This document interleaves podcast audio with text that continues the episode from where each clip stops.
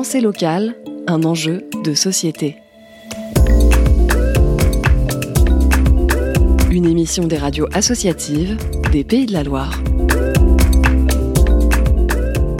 Produire du gaz en local euh, sur le territoire de Beaugé en Anjou, ce sera bientôt possible grâce à la méthanisation. Pour en parler, nous recevons Dominique Janus, président de la structure SAS Beaugé Agriméthane. Avant de commencer et de développer, on va rappeler un peu le principe de la méthanisation. C'est un procédé où euh, les matières euh, organiques sont en milieu anaérobie, ça veut dire sans oxygène, dans des grandes cuves et à partir de là, c'est produit le gaz du biogaz qu'on appelle et après, ça passe dans un système d'épuration où le, gaz euh, qu'on dit de ville sort par, euh, par un différent procédé pour arriver dans, dans votre cuisine. Oui, il existe à l'état naturel puisque c'est un peu le principe euh, des estomacs de vache. Donc, ça fait longtemps que les scientifiques ont déjà découvert ce procédé pour le mettre à plus grande échelle désormais. Ça fait dix ans que la filière existe, elle se structure de plus en plus. On arrive là dans le plein boom des méthanisations en système cogénération euh, plus euh, les premières qui étaient à la ferme et, euh,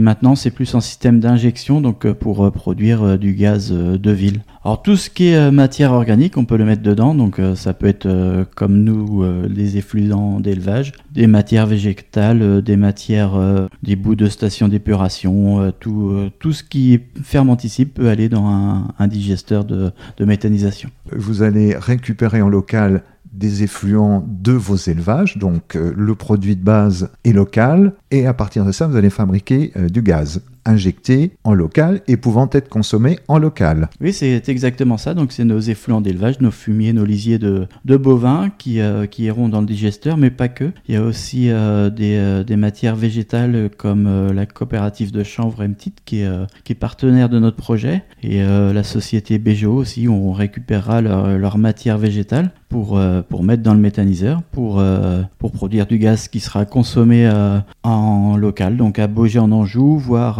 aussi la station BioGNV qui va se créer à Las. Et un petit peu plus loin, on pourra même aller jusqu'à Angers, mais c'est vraiment, c'est vraiment local. Pensée locale, un enjeu de société. Des, des, ouvrages circulaires qui mesurent à peu près 8 mètres de haut.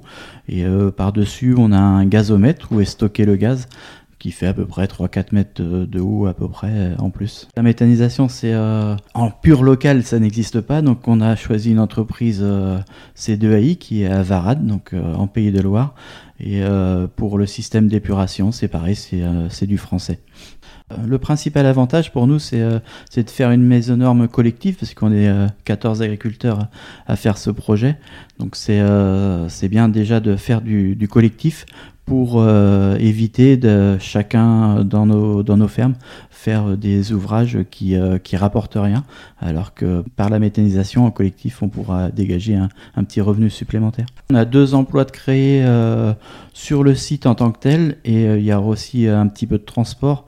Donc il y aura une partie, tous les transports seront délégués pour pour euh, le départ et ensuite on a l'intention de voir euh, si avec euh, d'autres collègues on pourrait pas faire quelque chose de collectif et rouler au biogaz puisque la station BioGNV sera à 7 km donc on produira le gaz pour, pour aller chercher nos effluents et, et l'injecter dans le réseau après.